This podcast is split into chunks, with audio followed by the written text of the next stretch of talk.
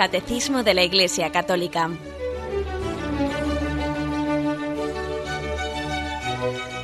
Un programa dirigido por Monseñor José Ignacio Munilla, Obispo de San Sebastián.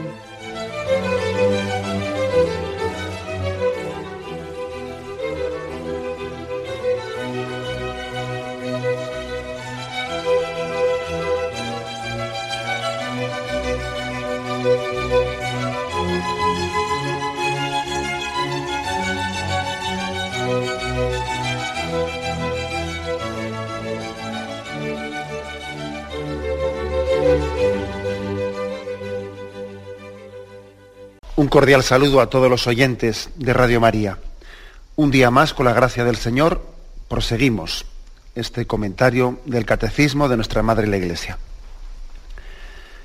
Dentro de la explicación del sacramento del matrimonio en la que nos encontramos, estamos en un apartado que tiene como título el consentimiento matrimonial. Pues nos habíamos quedado el punto 1629. Dice así este punto, por esta razón, o por otras razones que hacen nulo e inválido el matrimonio, la Iglesia, tras examinar la situación por el tribunal eclesiástico competente, puede declarar la nulidad del matrimonio, es decir, que el matrimonio no ha existido. En este caso, los contrayentes quedan libres para casarse, aunque deben cumplir las obligaciones naturales nacidas de una unión precedente anterior. Bueno, ya habíamos dicho ayer unas cuantas cosas sobre el tema de la nulidad que hoy no voy a repetir. ¿eh? Más bien avanzamos y seguimos añadiendo alguna cosa más a lo que ayer quedó pendiente. Lo único, pues, insistir en que tenemos que diferenciar muy mucho lo que es mm, separación de lo que es divorcio, de lo que es nulidad, que son tres cosas bien distintas. Separación, divorcio o nulidad. La separación que la, Iglesia admite eh, la separación de dos esposos pues, en situaciones eh, graves en las que la convivencia pues, podría traer más males que bienes, podría reportar más males que bienes, cuando hay problemas verdaderamente graves que pueden eh, afectar al propio respeto dentro de la pareja, por ejemplo, un caso de maltratos o donde los hijos puedan estar recibiendo ciertos escándalos, la Iglesia admite la, eh, pues el, juicio prudencial de la separación, que no es la ruptura del matrimonio. La separación es más bien, pues digamos, una decisión de tipo prudencial, estratégico. ¿eh? Cuando uno dice, prudencialmente hablando, es mejor, eh, y, además la, separación siempre está hecha con una intencionalidad temporal, claro. Decir, temporalmente vamos a hacer una separación y luego veremos a ver cómo se van desarrollando las cosas. Incluso si me permitís, el ejemplo, es, un ejemplo lo que voy a hablar, ¿eh? pero bueno, siempre el ejemplo hay que cogerlo en parte en cuanto ayuda a entender la cosa, ¿no? Tampoco aplicándolo al milímetro. Pero si me permitís el ejemplo, ¿acaso también unos padres no pueden llegar a, como una medida, eh, como una medida de fuerza, como una medida extrema, no pueden llegar unos padres a intentando recuperar un hijo, intentando que un hijo eh, pues se recupere, por ejemplo, de una adicción a la droga o de un, pues, un mal hábito de vida. No pueden llegar, por ejemplo, a decirle, oye, mira, o te recuperas de este asunto o tomas la decisión, la decisión de, cortar con tu adicción a la droga y ingresar en, una, pues, en un centro rehabilitador o lo que sea, o mientras tanto, o, de lo contrario, hemos tomado la decisión de, para de una manera presionarte a tal cosa, pues que o haces tu vida aparte, o si quieres estar con nosotros, es rehabilitándote. Que de alguna manera, dicho lo duro, le ponen con la maleta en la puerta. Y eso, y, eso es contrario al cuarto mandamiento. Pues no, pues no. Porque, porque puede ocurrir que unos padres, eh, cada uno tiene que ver lógicamente cuáles son sus circunstancias, pero puede ocurrir que unos padres, buscando el bien y habiendo agotado un montón de, posibilidades y de requerimientos y de intentar, intentar hacer entender, no vean otra posibilidad que la de recurrir a esa, entre comillas, separación con el hijo, a esa decirle, oye, o vas a rehabilitarte a este centro, o aquí te ponemos la maleta en la puerta. Y eso en el fondo lo, utilizo como comparación para lo que es una separación, o para lo que puede ser una separación. ¿eh? Que supone no una ruptura, porque los padres siguen siendo padres, por supuesto, de ese hijo, aunque esté en la calle, aunque le hayan mandado a la calle. Claro que siguen siendo padres de él y sufren un montón. Y se enteran de sus noticias. ¿eh? Y se enteran de sus noticias. O sea, no dejan de ser padres ni dejan de tener las responsabilidades hacia, hacia su hijo, pero han tomado una decisión por motivo, digamos, un poco estratégico, intentando que sea un revulsivo, un revulsivo pues para que esa persona mm, despierte de un hábito, se rompa con una situación eh, y con un hábito que le tiene esclavo. ¿eh? Entonces también es una especie de medida de electroshock, ¿no? Cuando alguien hace una medida un poco de impacto para intentar despertar a una persona de su aletargamiento. Eso es un poco la separación. Y pongo ese ejemplo. Ya sé que es distinto la relación padre-hijos, esposo-esposa, pero bueno, sirva el ejemplo. Eso es la separación no supone, por lo tanto, dentro de un matrimonio, no supone eh, que se hayan terminado los compromisos de fidelidad y de entrega, aunque haya tenido que tomarse una medida extrema que es la de estar separados, temporalmente. El divorcio es otra cosa, el divorcio es algo que es, mm, que lógicamente la Iglesia, basándose en la palabra de Jesucristo, no acepta, ni puede aceptar, porque la Iglesia es servidora de la palabra de Cristo, no es dueña de ella, y Cristo habló muy claramente ¿eh? contra el divorcio. El divorcio supone no solo una separación, sino supone también una, pues bueno, una, una manifestación de que esos compromisos que alguien ha adquirido los da por rotos como que no tienen, no tienen legitimidad ni validez, ¿no? y por lo tanto quedan libres de, cualquier compromiso para contraer un nuevo matrimonio. Bueno, pues eso es totalmente contrario, no solo a la ley divina, sino a la ley natural. Es verdad que hay personas que no han buscado el divorcio, sino que lo han padecido, pues porque su contrayente ha formulado la petición de divorcio y al final, al final uno, aunque se resista, pues por, por la ley se le acaba imponiendo el divorcio aunque sea un proceso un poco más largo, pero finalmente a uno se le puede acabar imponiendo el divorcio aunque él no lo haya pedido. Y estoy de acuerdo con él. En ese caso él no será culpable de ese divorcio, que más bien ha padecido que, haya, que haya buscado. ¿no? Pero entonces hay que decir que es distinto la separación al divorcio. Por cierto, una pequeña consideración.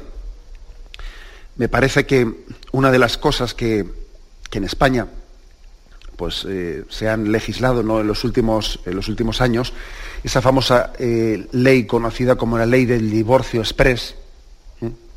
Así popularmente se le dio ese nombre, ley del divorcio express, que lo que hace es simplificar, ¿no? Eh, estamos hablando de lógicamente de algo inmoral ya en sí mismo, porque el divorcio es algo inmoral en sí mismo, ¿no?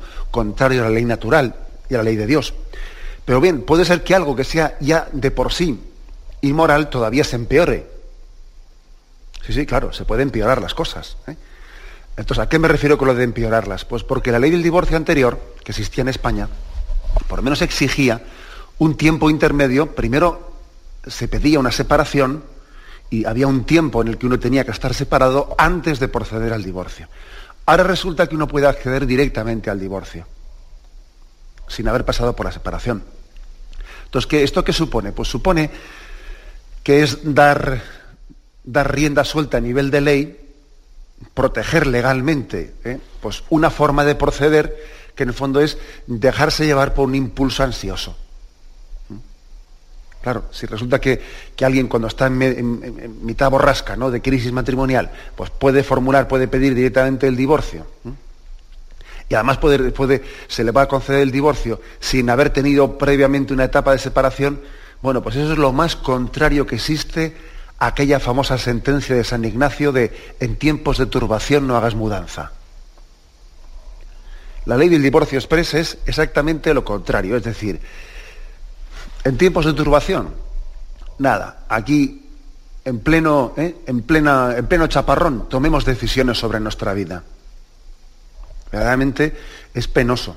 Es penoso porque es que una cosa que, que en pocos lugares se ha dicho, se ha permitido decir, es que por motivo de esta ley, ha aumentado tremendamente el divorcio en España y había un tanto por ciento no desdeñable, cercano al 20%, de personas que en la anterior legislación pedían primeramente la separación Pero resulta que de las personas que habían pedido la separación, cerca de un 20%, en ese tiempo intermedio que tenía que pasar legalmente entre la separación y el divorcio, recapacitaban, reconsideraban, porque de manos de humanos es el errar y de sabios es el rectificar, y por lo menos había un 20% de personas que en esos meses intermedios volvían a, bueno, rechazaban la posibilidad del divorcio. Claro, ahora eh, ese 20% se ha perdido, lógicamente, porque es dar un, lo del divorcio express es como dar un marco legal en el que de alguna manera se tutela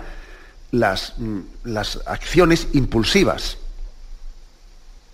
Eh, las decisiones, mm, en vez de ser maduras y bien discernidas, pues está dando un marco legal a unas decisiones pues, conducidas por la impulsividad, conducidas por una forma ansiosa que tenemos en esta sociedad, que estamos, se está un poco eh, sembrando entre nosotros una forma ansiosa de, proceder. Primero disparo y luego doy el alto, ¿no? Como aquel que decía, primero doy disparo y luego dice, ¿quién va? Si has disparado. Bueno, pues así ocurre también en, esta forma muchas veces de, de afrontar los problemas matrimoniales. Primero disparo y luego digo, ¿qué ha pasado? Pero hombre, habría que decir al revés, ¿no? Primero pregúntate qué ha pasado. Entonces, distinguiendo, por lo tanto, una cosa es separación, otra cosa es divorcio, otra cosa es nulidad matrimonial, que no tiene nada que ver con las dos cosas anteriores, pero nada que ver. ¿eh? Lo digo porque, como, como comentaba ayer, pues por desgracia algunas personas entienden el tema de la nulidad como si fuese una especie de divorcio a la católica, y no es cierto. Eso es totalmente rechazable. La nulidad matrimonial es una declaración que hace la Iglesia, no en la que se permite por circunstancias extremas eh, una separación o un divorcio, no tal cosa, sino que lo que se hace es declarar, declarar que esa, esa unión, ese matrimonio, por graves motivos, como luego explicaremos, por graves motivos, fue inválido, que no existió tal matrimonio aunque hubiese tenido, hubiese tenido también otras, mm, otras motivaciones, ¿no? pero no existió. Por cierto, que sepáis una cosa, que la nulidad no únicamente eh, existe en, lo, referente al sacramento del matrimonio. También puede existir nulidad, pese que es mucho más raro, y eso no, me imagino que no, habréis, no, habremos conocido casos concretos, pero también puede existir una nulidad eh, pues concedida a un sacerdote podría ocurrir que un sacerdote, yo he oído hablar de un caso, pero vamos, no he conocido casos concretos, podría ocurrir que un sacerdote, después de un estudio, etcétera, se declarase que su ordenación fue nula. ¿Por qué? Pues imaginaros un sacerdote que, que se acercase al sacramento, a recibir el sacramento del orden, pues bajo una serie de presiones, bajo de alguna manera presiones que hayan podido impedir que su, que su consentimiento, que su mm, adhesión ¿no? a esa llamada a Jesucristo haya sido libre. Eso, bueno, pues es bastante más difícil. ¿eh? Es bastante más difícil esto que, que, lo otro, porque se supone que en el tiempo del seminario se ha estado discerniendo la capacitación de los candidatos para tal cosa y bueno, así como a veces el matrimonio pues, se se declaran nulidades porque, porque se viene a demostrar que no ha habido tal madurez para poder contraer, para poder asumir los compromisos del matrimonio, eso es bastante más difícil de entender en el sacerdocio, donde se supone que ha habido seis años de seminario con superiores, con directores espirituales, con tal con cual, y a ver cómo se puede decir tal cosa, ¿no? Bueno, es verdad, ¿eh? pero pero que sepáis que existe también el concepto de nulidad no solo matrimonial, sino también sacerdotal. Podría ocurrir que alguien, que alguien haya accedido eh, al sacerdocio pues con impedimentos para que ese sacramento sea válido. Pues, por ejemplo, habiendo sido obligado o, forzado o psicológicamente sin haber tenido la libertad que, o la madurez que tiene que tener para, para ese paso. Bueno, esto lo digo un poco como para iluminar lo que es el concepto de la nulidad. ¿eh? por eh, la, nulidad la nulidad que declara eh, la Iglesia no es que haga nulo, sino que declara que era nulo desde el principio. O sea, en la sentencia que, dicta un tribunal de la Iglesia, declara que eso fue nulo, que no existió desde el principio. ¿Eh? No es que sea la sentencia la que lo haga nulo, no, es que declara que, fue nulo desde el principio. Bueno, este esta, pequeña distinción que he querido hacer entre, distingamos entre separación, divorcio y nulidad, pues creo que es, buena, pues para no confundir los, eh, los conceptos. Tenemos un momento de reflexión y continuamos enseguida.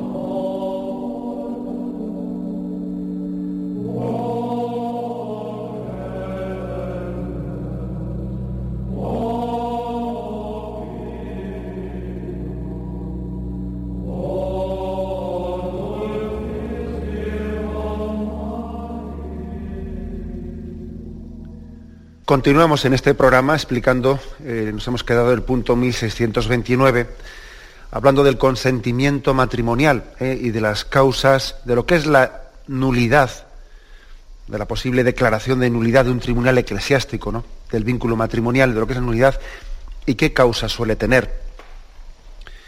Lo importante, lógicamente, eh, es que para que, un matrimonio sea nulo, se trata de que de entender, demostrar que ese consentimiento matrimonial que tuvo lugar en aquel momento, ese consentimiento matrimonial tuviese pues, algo que, que hiciese que, no fuese pleno, o sea, que no fuese, que ese consentimiento no fuese suficiente, que tuviese, haya una dificultad, un impedimento suficientemente grave para que ese consentimiento no se pueda mm, percibir como suficiente, como necesario. ¿eh? Para que ese sí quiero que sea pronunciado en el altar, pues sea verdadero. Entonces, esto es, esta es la clave. ¿eh? La clave está en, que en, las nulidades matrimoniales lo que se estudia es eso. Fijaros bien, no se estudia lo que ha ocurrido posteriormente. Lo que ha ocurrido posteriormente, después del, matrimonio, eh, no, no, es causa de, no puede ser nunca causa de nulidad matrimonial. Porque eh, en, una sentencia de nulidad matrimonial lo que se hace es decir que no existió matrimonio desde el principio, o sea que en, aquel, en aquella celebración que se desarrolló públicamente en la que aquellos esposos se dijeron sí quiero, etcétera, no hubo matrimonio porque había una causa ya entonces que hacía que aquello fuese nulo. Bien, entonces entenderéis, siendo esto así, que no puede considerarse como causas de nulidad matrimonial lo que ocurra después, ¿no? Por ejemplo, que alguien diga, es que mi, marido, mi esposa ha cambiado mucho a lo largo de los años. Ya no es el mismo que, era durante el noviazgo y, el que yo conocí pues, cuando yo me casé con él. Eso no es causa de nulidad matrimonial. Es otro problema, pero no, no puede afectar a la validez del matrimonio en aquel momento. Bien, esto también creo que es importante. Entonces, causas de nulidad matrimonial, y aquí este punto este punto del catecismo, el 1629, no se, no se prodiga en detallar todo esto. ¿eh? Más bien remite, remite el catecismo de la Iglesia Católica a los cánones del Código de Derecho Canónico en los cuales se habla de esto. ¿eh? Aquí lo dice, cánones del 1095 al, al 1107 del Código de Derecho Canónico. Aunque sea de una manera muy sencilla, ¿eh? Pues sí que vamos a hacer referencia. Ayer, por cierto, un, oyente hizo una pregunta, una pregunta así un poco específica, que yo le dije que no me consideraba eh, pues capacitado así para respondérsela en directo, que ya la consultaría, porque no soy yo ningún especialista en estos temas de tribunales eclesiásticos, y él hizo la pregunta de si podría ser causa de nulidad matrimonial el hecho de que en el, expediente matrimonial pues hubiese defectos, mm, defectos de forma en el sentido de que pues, no estuviese correctamente firmado por los esposos, los testigos o cosas por el estilo. ¿eh? Si eso podría ser motivo de unidad matrimonial, pues porque afectaba al consentimiento. Bueno, pues una pequeña consulta he hecho aquí entre los miembros del Tribunal Eclesiástico de, la Diócesis de Palencia, y ellos me decían que mm, o sea, que unos defectos de forma en, los, en el expediente, pues en la medida en que pueda ser eh, demostrado por testigos, etcétera, que eso es un error circunstancial, que es un error circunstancial, eso no va a afectar a la validez del matrimonio. O sea, porque de alguna manera son er-, er-, errores de forma, pero que existen testigos y existen personas que son capaces de testificar que eso ha sido un error circunstancial y que tales personas se casaron y hubo testigos de su boda, etcétera, etcétera, etcétera. ¿eh? O sea que sería, no sé, pues eh, supeditar la valía de un matrimonio meramente a una cuestión circunstancial de que estamos, de que esta firma se equivocó de sitio, pues sería ser demasiado leguleyos ¿eh? y supeditar demasiado a la letra el espíritu. Bueno, pues eso sí, otra cosa distinta es que pudiese llegar a haber eh, dudas serias sobre si hubo consentimiento matrimonial, pues porque haya tales defectos de forma que ya pongan en duda no que alguien se equivocó en un papel, ¿eh? sino que llegue a haber la duda, eh, la duda seria de si hubo consentimiento matrimonial. También, no sé si ese oyente o otro distinto hizo la pregunta, hizo la pregunta sobre si puede ser causa de nulidad matrimonial el que alguien cuando ha llegado, ¿eh? cuando ha llegado eh, a, pronunciar su consentimiento matrimonial en el momento de su boda, él tenía ignorancia, tenía ignorancia de graves hechos que su contrayente pues, pues le ha ocultado ¿eh? en ese momento. creo que el oyente hacía la pregunta de si, por ejemplo, alguien le ha ocultado a su novia pues, o a su novio que durante el noviazgo le ha sido reiteradamente infiel ¿eh? con otra persona. Bueno, eh, yo también ponía, añadía otros casos más, ¿no? Casos, por, ejemplo, alguien que le ha ocultado eh, a, su, a su novia o a su novio, le ha ocultado que él tiene una grave, por ejemplo, adicción a la droga y, y por lo tanto la otra persona llega al consentimiento matrimonial habiendo ignorado tal cosa, ignorado tal cosa. Bueno, en estos casos, es lo que se llama así dolo, se le suele llamar así técnicamente, son casos en los que se puede, ¿eh? se puede formular una causa de nulidad matrimonial, porque el consentimiento que esa persona pronunció en el momento en el que se casaba era un consentimiento que estaba viciado de raíz, porque estaba fundamentado en una mentira voluntaria que se le había presentado, es decir, había habido una ocultación, una ocultación eh, voluntaria mm, y contraria a la verdad, lógicamente. ¿eh? Porque una cosa es que nunca nos conocemos perfectamente y nos vamos conociendo poco a poco con el paso del tiempo, eso es cierto. Pero otra cosa es que exista un ocultamiento de aspectos muy graves. Claro, no es lo mismo también ocultar un aspecto bastante baladí, ¿no? Que ocultar un aspecto que puede llegar a ser sustancial ¿eh? en la vida de uno para que el consentimiento que la otra persona pronuncia al matrimonio pues sea, sea válido. Es decir, cuando uno oculta un dato de tal relevancia, de tal relevancia, que la otra parte ciertamente no hubiese pronunciado ese consentimiento de haberlo conocido. Bien, eso pues es causa, una causa de nulidad matrimonial. Otras causas también, pues son, eh, que suelen ser generalmente las que las que más se suelen eh, estudiar en los tribunales eclesiásticos, pues suelen ser lo que se llama un grave defecto de discreción de juicio, que dice el canon 1095 del Código de Derecho Canónico, grave defecto de discreción de juicio, se refiere a la falta de madurez, ¿eh?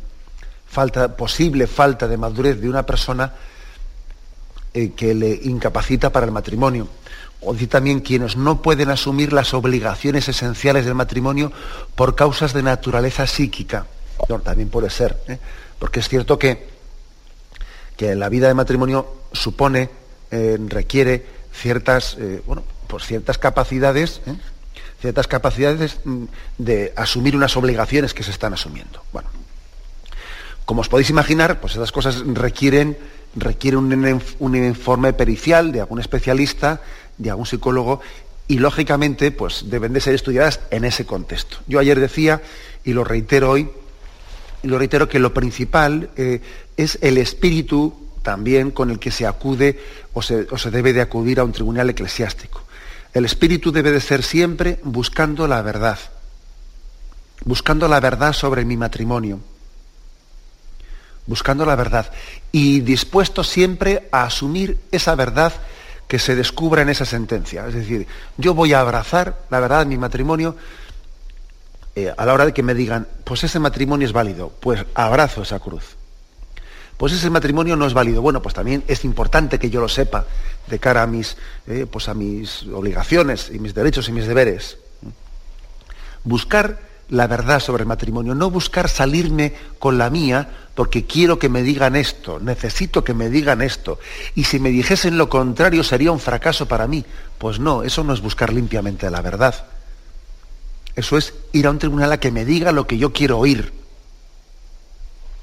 Y ese no es un buen espíritu. ¿eh? Creo que, fijaros, también cuando uno va a un tribunal de la iglesia para conocer la verdad de su matrimonio, es importante que tenga eso que decía Ignacio de Loyola, ¿no? que tenga también la santa indiferencia, es decir, que busque la verdad, que no busque, que no se busque a sí mismo eh, a la hora de preguntar sobre la verdad de su matrimonio.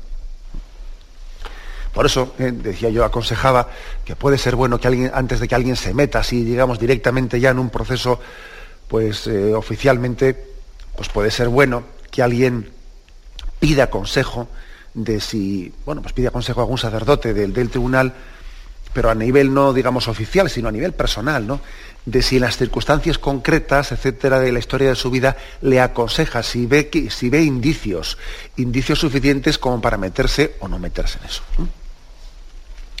Bueno, pues eh, adelante hay un, matiz más que hacer en este punto 1628, pues que es un matiz que lo añade aquí la Iglesia con ese juicio prudencial tan grande, ¿no? Y, un sentido de justicia tan grande que siempre la Iglesia preserva en sus, en sus leyes.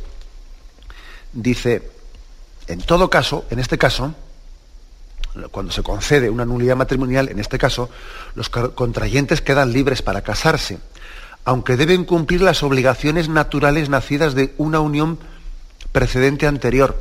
Es decir, que no vale decir, bueno, como el matrimonio me han declarado nulo, entonces no tengo obligación ya.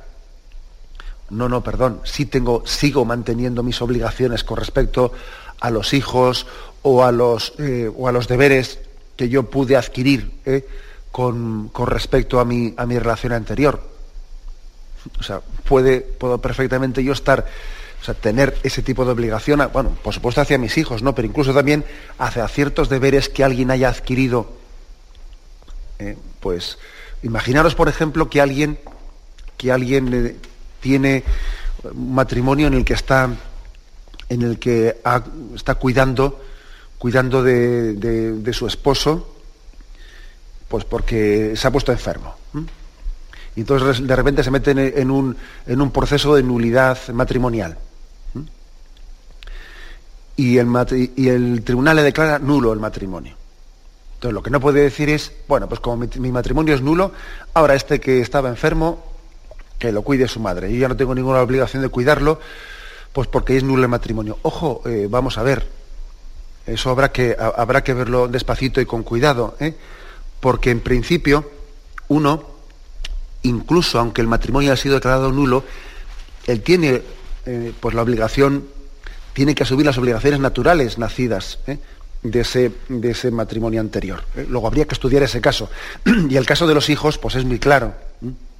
Que a los hijos el matrimonio ha sido nulo o no, los hijos han venido, los ha dado Dios. Y uno tiene plena obligación hacia ellos. ¿eh? No únicamente desde el punto de vista de las leyes civiles, sino también desde, desde, el punto de vista de la, de la ley, ley eclesiástica y de la ley de Dios. Bueno, pues estas matices son importantes y con ellos damos por concluido el punto 1629. Tenemos un momento de reflexión antes de pasar al siguiente punto.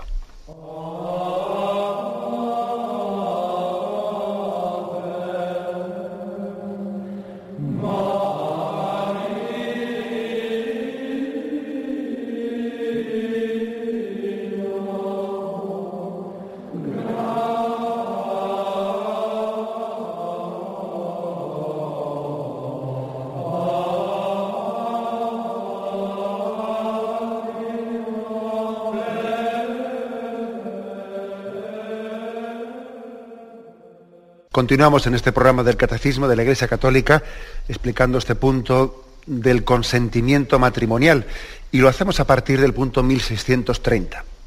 Dice, el sacerdote o el diácono que asiste a la celebración del matrimonio recibe el consentimiento de los esposos en nombre de la Iglesia y da la bendición de la Iglesia. La presencia del ministro de la Iglesia y también de los testigos expresa visiblemente que el matrimonio es una realidad eclesial. ¿Mm? O sea que eh, vamos también después a, unir esto con el punto siguiente, que están muy unidos, pero como veis, el hecho de que, digamos, que, los, que en nuestro rito latino católico, pues los ministros del sacramento del matrimonio son los esposos, y no es el sacerdote, no es el diácono, no es el obispo, sino que los ministros son los propios esposos, eso no quiere decir que la figura de ese testigo no sea también muy importante. Porque el sacerdote o quien preside la celebración recibe el consentimiento de los esposos, ellos lo expresan, pero en nombre de la Iglesia recibe ese consentimiento. Está representando a la Iglesia en ese momento, al recibir ese consentimiento y da la bendición de Dios. Les imparte la bendición. Dios bendice. Eso dice bien, ¿eh? que fijaros que eso es lo que significa literalmente bendecir, decir bien. Dios dice bien de ese, de ese consentimiento que se han expresado. Luego, de alguna manera, ese ser testigo, la presencia de ese ministro, pues es muy importante. La Iglesia ha querido que incluso sea, pues sea necesaria, ¿eh? sea necesaria para la validez del sacramento. ¿Por qué llega a ser tan importante esa presencia de, esa, de ese testigo para que incluso sea válido? Pues ahora vamos a explicarlo. ¿eh? Lo dice el punto siguiente. Por esta razón la Iglesia exige ordinariamente para sus fieles la forma eclesiástica de la celebración del matrimonio. Varias razones concurren para explicar esta determinación. A ver, la Iglesia ha tomado la decisión de decir, bueno, para yo dar por válido un matrimonio, yo voy a exigir que haya pues, una forma eclesiástica de celebrarlo, en la, que haya un, en la que haya un ministro que lo presida, etcétera, etcétera, etcétera. Voy a supeditar incluso la validez a que esa, esa manifestación del consentimiento se dé en ese marco.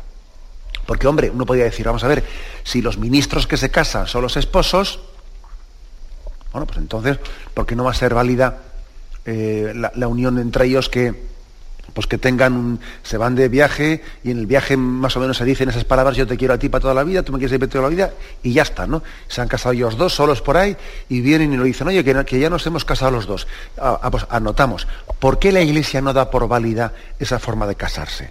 Y exige, eh, exige que ese consentimiento mutuo que se han manifestado entre los esposos tenga también eh, este entorno, esta forma eclesiástica de celebración.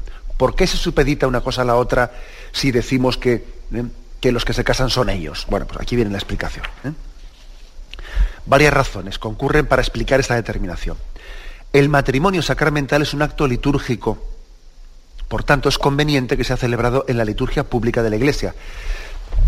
Ese, incluso fijaros, aunque, aunque esos esposos se dijesen, ¿eh? he dicho yo en un viaje, en el pico o un monte, donde sea, se expresasen yo te, me entrego a ti y las alegrías. Eso sería un acto, eso es un acto litúrgico. Es un acto litúrgico porque ellos están celebrando un sacramento, se están casando. Por lo tanto, si es un acto litúrgico, la iglesia dice, oye, eh, la liturgia tiene también una forma de ser celebrada ¿no? dignamente y por lo tanto conviene que sea celebrada no como una liturgia privada, sino como una liturgia pública. ¿Os acordáis que yo ayer decía eso de que no es correcto, ayer no hace unos días, ¿no? Decía yo que no es correcto hablar de sacramentos privados. No, los sacramentos no son privados. No es correcto hablar de mi boda, de mi funeral, de mi bautizo. No, los sacramentos no son eh, propiedad privada de nadie, son, son un acto de, de toda la comunidad. ¿eh? cristiana que, celebra a Jesucristo y pide su gracia. Por lo tanto, conviene que ese acto sacramental que dos esposos están realizando cuando se expresan su consentimiento mutuo, conviene que tenga un marco público litúrgico, porque la liturgia de la Iglesia es un eco, decíamos también esto ¿no? en programas precedentes, es un eco de la liturgia celestial, donde toda la Iglesia triunfante está glorificando al Cordero. Luego conviene, lógicamente, que esto sea integrado en la liturgia pública de la Iglesia. El primer motivo es ese. ¿eh? Es un acto litúrgico lo que, dos, eh, lo que dos esposos expresan. Bueno, pues entonces, como el resto de los sacramentos, integrémoslo también en, la liturgia pública de la Iglesia. Segunda motivación que pone. El matrimonio introduce en un ordo eclesial crea derechos y deberes en la iglesia entre los esposos y para con los hijos. Claro, es decir, el matrimonio tiene consecuencias, no es, no es algo em, intimista, que tenga únicamente lugar, eh, que tenga referencia o que tenga un alcance que afecte a nuestro mundo interior. No, el matrimonio también tiene consecuencias eh, sociales, tiene consecuencias de derechos y de deberes entre los esposos, para con la sociedad, de la sociedad para con ellos y para con los hijos. ¿Mm? Es decir, supone entrar, como dice aquí, en un orden, es decir, en un orden de, eh, el orden de los sacerdotes. Eh, los sacerdotes tienen unos derechos y unos deberes, en el orden de, pues el orden de las vírgenes, el orden, también está el orden de los casados. ¿eh? El matrimonio no es una cuestión meramente de sentimientos. A veces se ha, si me permitís la expresión, se ha hecho una imagen romantizada, ¿no? O romanticona, como queramos llamar, ¿no? Pues del, consentimiento matrimonial. Recuerdo una, eh, pues una canción que seguro que los que son de mi edad o, un poco mayores se acordarán de ella, ¿no? Yo no necesito unos papeles grises para amar, decía aquella canción. No necesito unos papeles grises para amar, como dicen, pero ¿qué es eso, no? Yo, el amor es cosa de sentimientos, eso es eso de un papel allí para expresar eso que es. Nada, vamos a ver, no, no, no hagamos imágenes tan románticas de las cosas, porque es que en el fondo nos estamos olvidando de que ese yo te quiero, en las alegrías, en las penas, en la salud y en la enfermedad, no es únicamente una cuestión de sentimientos internos, tiene repercusiones sociales en tus derechos y en tus deberes para con esa persona, para con los hijos que Dios os pudiere dar, ¿eh?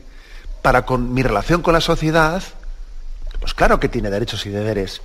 Luego, luego por lo tanto, desde el momento que esa, esa manifestación de ese consentimiento ¿eh? tiene esas repercusiones, pues lo lógico es que tenga lugar en un acto, en un acto público, y no sea una cuestión meramente, eh, meramente de, mm, de manifestación casi en privado de sentimientos. No, señor.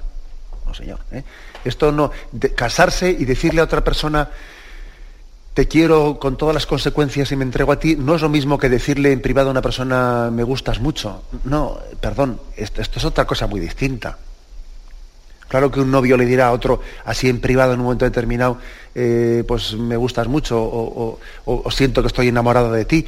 Pero eso es muy distinto a que a que en un momento determinado, después de haberlo sopesado, meditado, discernido, diga, me entrego a ti en las alegrías, en las penas. Eso tiene que ser públicamente manifestado, puesto que tiene consecuencias sociales. Bueno, es importante eso. ¿eh? Dice el siguiente punto, por ser el matrimonio un estado de vida en la Iglesia, es preciso que exista certeza sobre él. De ahí la obligación de tener testigos. Es que, claro, sería, eh, sería tremendoso que nos digan, ¿no? Eh, bueno, sí, nos, hemos casado. Y lo hicimos, pues eso, ¿no? Lo hicimos en, y otro dice, sí, no, yo creo que ahí no fue nuestra boda, fue más bien en otro sitio, porque yo más bien ahí te dije que ya, ya buscaríamos otro momento. No, hombre, así no se puede tener una certeza de si dos personas están casadas. Hace falta también un marco, un marco público con unos testigos para tener una certeza. Si no sería, con, perdón de la palabra, ¿no? Con perdón de la palabra, pues sería un cachondeo, pues el, poder darse por casados o no darse por casados. ¿eh? No habría suficiente grado de certeza de tal cosa. ¿eh? Dice el último, el, último matiz, el carácter público del consentimiento protege el sí una vez dado y ayuda a permanecer fiel a él. Claro, eso es una ayuda, porque aquello que yo me digo a mí mismo, le digo a otro en privado, en el fondo como, como, como no ha habido ningún testigo de tal cosa, yo me lo puedo dispensar mucho, mucho más fácilmente. Eso incluso pasa por lo que a nosotros mismos respecta. Cuando una persona se dice a sí mismo, bueno, voy a empezar a, eh, voy a empezar a ver si, a ver si yo qué sé, pues en cuaresma hago tal sacrificio. Y me lo digo yo solo a mí mismo. Bueno, como, como, no hay ningún testigo de, lo que yo me he dicho a mí mismo, pues es bastante más fácil que yo me lo dispense. Yo me lo digo, yo me lo dispenso. Bueno, eso mismo ocurre también eh, en el sí, en el sí que se formula el consentimiento. Si el sí que yo eh, le formulo a otra persona es, únicamente cosa entre nosotros dos, es mucho más fácil que yo después, en momentos de crisis, en momentos de turbación, que yo me lo autodispense, porque bueno, lo dijimos entre nosotros, pues lo rompemos entre nosotros. ¿no? El carácter público protege el sí, me ayuda a mí a tomar conciencia de que lo dije, ahora no puedo negarlo es decir, me, tengo que tomar en serio lo que ha sido la determinación de mi voluntad, ¿no? Y no yo ahora voy a hacer depender de mi estado de ánimo, de mis subidas y bajadas, ¿no? Bueno, también por lo tanto el carácter público del consentimiento está protegiendo ese sí que se expresa. Bueno, todo esto que estoy explicando, eh, pues son, eh, dentro del punto 1631 del Catecismo, motivos por los cuales eh, la Iglesia ha dicho, yo para dar válido, ¿eh? para dar válido la, unión mm, matrimonial del hombre y la mujer, en la que ellos ciertamente son los que se casan, pero para dar válido, eh, por válido ese sacramento, voy a pedir que exista un marco, una forma eclesiástica de celebración de esa unión. Aunque bien es cierto que luego aquí se nos, se nos remite a, al punto 1108 del, del, catecismo, en el cual se hace referencia a que, bueno, a que pueden existir también, por ejemplo, dice, donde no haya sacerdotes ni diáconos, el obispo diocesano, previo voto favorable de la conferencia episcopal, puede dar licencia, puede delegar a laicos que asistan a los matrimonios. Es decir, la Iglesia, en situaciones X determinadas de misiones o lo que sea, puede delegar a laicos el que presidan los matrimonios, incluso, incluso sin ser eh, uno diácono. Y ese matrimonio es válido, porque ese laico que preside un matrimonio, eso, digamos, en España o eh, no ocurre, suele ser cuando una conferencia episcopal ha autorizado tal cosa. ¿eh? Por ejemplo, en ese caso puede ser. son, motivos, digamos, motivos concretos en los que la Iglesia pues, puede llegar a, pensar esa, esa conveniencia. Hay también más ocasiones, voy a leer alguno más si no hay alguien que sea competente conforme al derecho para asistir al matrimonio o no se puede acudir a él sin grave dificultad, quienes pretenden encontrar verdadero matrimonio pueden hacerlo válida ilícitamente estando presentes solo, solo los testigos, en peligro de muerte, eh, fuera del peligro de muerte con tal de que se prevea prudentemente que esa situación va a prolongarse durante, durante un cierto tiempo. Bueno, es decir, puede haber casos en los que eh, la Iglesia dé por válida la celebración de un sacramento, aunque haya, aunque haya faltado una cierta forma eclesial, eh, pues de que haya un sacerdote que la presida, etcétera, en circunstancias determinadas. Aquí dice cuando se le delega a un laico porque no hay sacerdote, es un caso de peligro de muerte, bueno, pues son situaciones particulares, ¿no? Pero bueno, aquí vamos a ir un poco no, a lo excepcional, vamos a ir un poco a, lo, eh, a la razón de ser de este punto.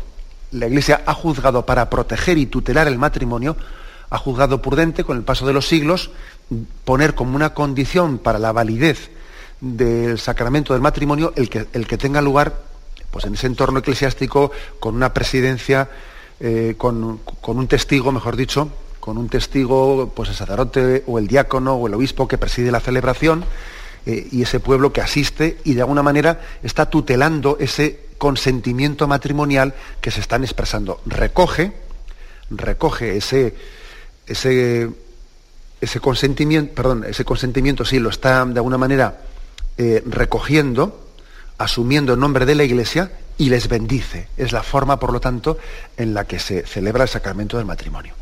Tenemos el tiempo cumplido, vais a disculpar, y me despido con la bendición de Dios Todopoderoso. Padre, Hijo y Espíritu Santo, descienda sobre vosotros. Alabado sea Jesucristo.